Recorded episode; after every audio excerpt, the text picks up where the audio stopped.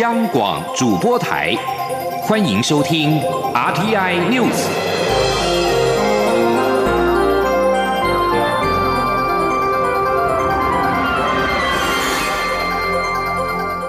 各位好，欢迎收听这节央广主播台提供给您的 RTI News，我是陈子华。牛津 A Z 疫苗将在二十二号开打，行政长苏贞昌和卫副部长陈时中预定在明天在上午的七点四十分，一同前往台大医院带头示范施打。中流行疫情指挥中心发言人庄仁祥在七点表示，校署也会有相关的疫苗施打安全监测机制，掌握是否有 COVID-19 疫苗接种之后不良事件的发生，随时向外报告。记者江昭伦的报道。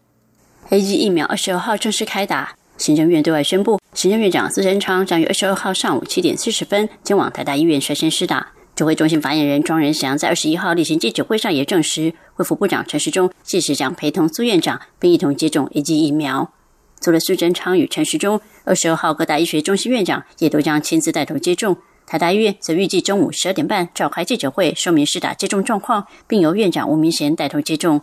由于先前一度有不少国家不建议六十五岁以上民众施打。苏贞昌年纪超过七十岁，却要带头施打，引发外界关注。对此，庄仁祥强调，六十五岁以上民众施打 A G 疫苗没有问题。庄仁祥说：“六十五岁以上之前是说有有一些国家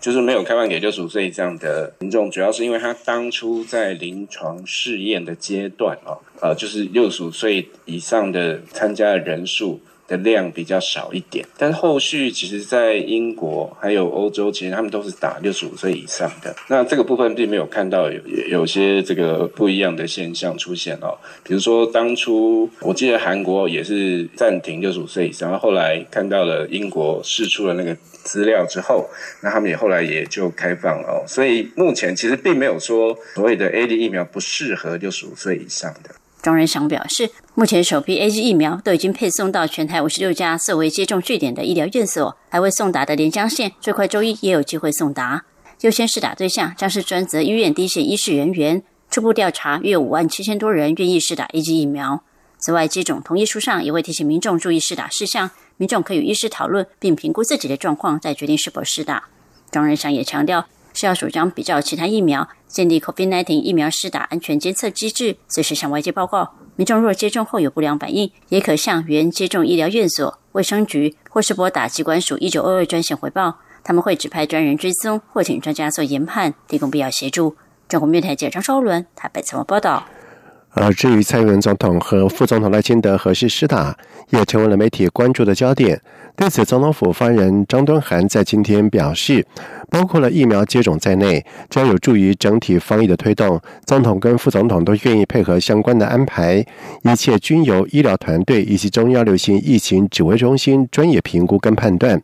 另外，中央流行疫情指挥中心在今天公布了国内新增一例境外移入 COVID-19 的确诊病例，为本国籍的三十多岁的男性。美中二加二会谈是炮火四射，台港议题也抬上了台面。行政院长苏贞昌在今天表示，美国新总统拜登上任之后，对于中国迫害台港以及新疆的情形，已经表达了美国清楚立场。台湾作为民主自由的国家之一，会与价值相同的国家一起合作。记者江昭伦的报道。美国总统拜登上任后，美中日前在阿拉斯加首次展开高层对话，但气氛却剑拔弩张。且开宗明义就在台港与新疆局势及人权议题上交火。行政院长苏贞昌二十一号上午前往桃园参访和送住宿长照机构前，被媒体问到对此事的看法时表示：“台湾与美国及许多国家都是民主自由价值相同的国家，但有些国家专权极端，对于整个国际秩序已经产生相当大的冲击。国际上也有越来越多对专制集权国家种种作为感到忧心，并联合起来共同维持世界和平、区域稳定，让自由民主价值能够持续运作。”苏贞昌指出，日前美中对话可以看出与过去不同，双方在许多认知上都有所冲击，对于维持区域和平稳定也有不同的看法和做法。特别是美国新总统上任后，对于如何结合价值相同的国家合作更加尽力，也更加重视台湾、香港、新疆等受到中国种种施压迫害的情形，并清楚表明美国的态度。台湾也一定会与理念价值相同的国家一起合作。苏贞昌说：“台湾作为站在民主自由。”而且对世界评量为最好的国家之一，我们都会跟价值相同的国家一起合作。苏贞昌强调，越多理念相同的国家结合起来，对维持区域和平稳定所展现的力量就会更强大。中国电台记者蒋超伦报道。另外，陆委会在下午发出声明，严正反驳中共中央外事工作委员会办公室主任杨洁篪以及外交部长王毅在日前美中高层会谈时谈到台湾是中国领土不可分割的一部分的说法。陆委会并且表示，这是扭曲台湾主权事实。陆委会重申，中华民国是主权国家，台湾从来不属于中华人民共和国，未来更不可能是。台湾的未来跟发展，只有两千三百万台湾人民有发言权以及决定权。陆委会强调，政府致力于维护台海和平稳定，坚定捍卫国家主权与台湾民主，立场坚定一贯，获得国际社会和台湾民众的肯定与支持。陆委会并且呼吁中共当局正视两岸现实与台湾民意不接受其政治框架的事实，停止使用军事威吓以及外交打压的对抗手段对台湾压迫，务实透过不设前提的沟通对话化解政治分歧。台湾民众党在今天正式的成立新北市党部，在下个礼拜天也将成立台北市党部，完成六都党部的最后的拼图，被视为是全力布局二零二二地方选举，企图甩开陆战的弱势。而党主席柯文哲出席党部成立大会的时候直言，民众党成立一年半之后才设立新北市党部，主要的原因就是人力跟物力都不够。民众党是一个新生的政党，处在台湾目前的政治环境真的是相当的辛苦。记者陈林信宏的报道。过去，民众党主打空战，自诩为网络政党，希望以成本较低的方式推动理念。但面对二零二二年地方选举，如果想要扎根基层，还是得设立实体服务据点。民众党二十一号成立新北市党部，下周日也将成立台北市党部，完成六都最后拼图。新北市、台北市党部主委一职分别由党秘书长谢立功、台北市议员林国成担任。新北市超过四百万人口，被民众党视为是可以发掘人才的宝地。党主席柯文哲二十一号出席新北市党部成立大会致辞时表示，新北市是台湾这个移民社会的移民城市，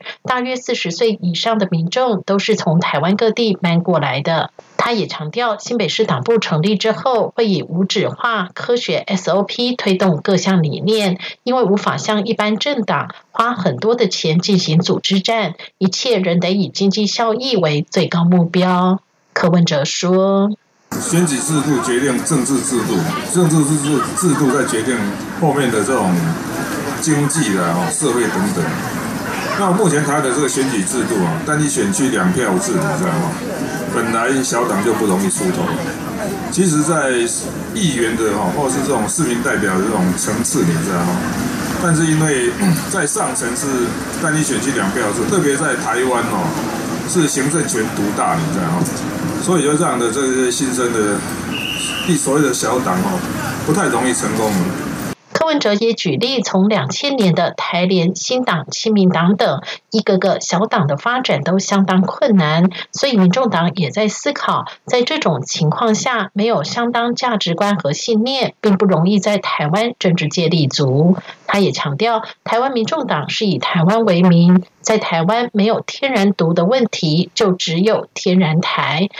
他也认为，目前在台湾主张跟中国统一的民众没有超过百分之三，所以百分之九十七仍是以台湾为主体性、台湾认同为主，这些都没有疑虑。因此，为两岸统和独的问题而争吵，真的是没有必要。中央广电台记者陈林信鸿报道。继宜兰认同卡之后，公股银行第一银行在和桃园市政府合作，推出了桃园市市民卡联名卡和桃园市认同卡。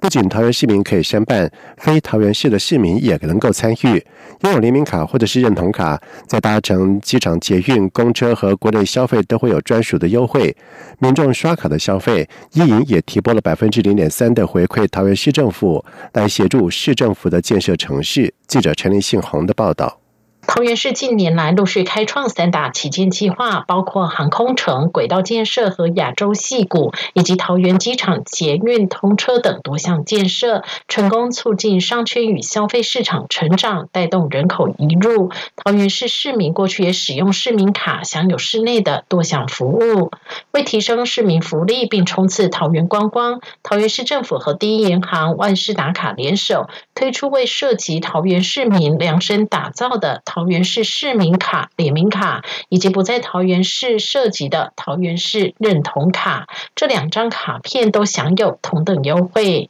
桃园市长郑文灿说：“三十几种应用以外，我将来这个可以使用信用卡的这个优惠，那这优惠非常的多，那可以讲是呃最好康的一张卡。这个是以后变神卡，那优惠度也是历来最高的。”银行董事长邱月琴也表示，愿意和桃园市府携手，也是因为看上桃园市民为六都中最年轻、是重要的消费族群。邱月琴说。然后桃园市也是一个智慧科技的城市，所以对于这种行动支付的一个呃扩展力张力是比较大的。那第三个是呃桃园呢也是我们第一银行的金融重重镇啊版图，所以我们在这边有十三个分行，所以透过我们全省一百八十八家的分行可以透过市民卡跟认同卡呢一起来推动这一张桃园第一而且优惠最好的一个信用卡。郑文灿也表示，桃园市民卡发出一百六十七万张，若扣除无法办卡的婴幼儿，市民卡在桃园人口两百二十七万人中的占比涵盖率相当高。且由于第一银行提拨千分之三回馈给桃园市政府，作为推动智慧城市的行销，所以民众消费也是支持桃园建设。中广电台记者陈琳信鸿报道。接下来我们来关心天气方面的消息。中央气象局在今天表示，在今天晚上开始受到大陆冷气团的影响，会一直持续到二十三号的清晨。中部以北到东北部地区在晚上清晨低温大约是十二到十五度，南部华东地区大约是十六到十七度，各地偏凉冷。气象局并且表示，在高温方面，北台湾受到影响比较明显，明天高温大约是十五、十六度左右，东部、东南部不超过二十度，中部大约是二十二、十一度，南部高温可以达到二十五度，但是要注意日夜的温差。而降雨在方面，今天晚上到明天北部。东半部地区降雨的情况会增多，在二十三号晚上到二十四号仍有一波水汽移入到台湾，因此北部、东半部以及中部山区平地要注意局部短暂雨。在预估在二十五号之后，降雨的情况就会缓和。在外电消息方面，根据。日本共同社的报道指出，日本首相菅义伟今天出席位在神奈川县的防卫大学毕业典礼的时候，以自卫队最高指挥官的身份向大约五百名的毕业生训话，指出，前苏联解体来的三十年间，自卫队的任务已经发生了转变，而展望未来三十年，可能出现迄今未见的新课题和新威胁，因此他认为自卫队可能将被赋予新的任务。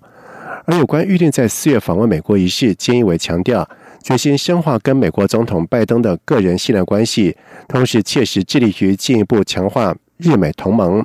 金瑞表示，如今任何国家都无法仅凭一国之力保护本国的和平跟安全。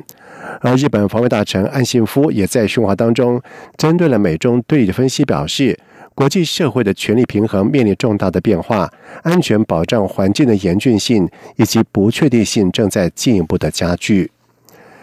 刚果共和国在今天将举行大选，尽管经济危机持续，政府被控对国家石油收益管理不善，而一般预料总统恩圭索仍可以顺利延续三十六年的执政。因为恩圭索紧抓权力，外界人士跟分析家都不认为他的六位对手能够顺利拉下他台，但他认为从选民的投票率更能够评估恩圭索的名望。而联合国跟欧洲联盟观察家并没有获邀前往监督大选，刚果共和国内部也拒绝让天主教会的一千一百名的观察员参与。但是观察家对于投票将平和举行保持乐观态度，他们认为二零一六年总统大选暴力充斥的局面不可能重现。石油是刚果共和国的经济命脉，占国家收入的四分之三，但是世界银行表示。刚果共和国全国五百四十万人口，有百分之四十一的是生活在全球的贫穷线之下。以上新闻由陈子华编辑播报。这里是中央广播电台台湾之音。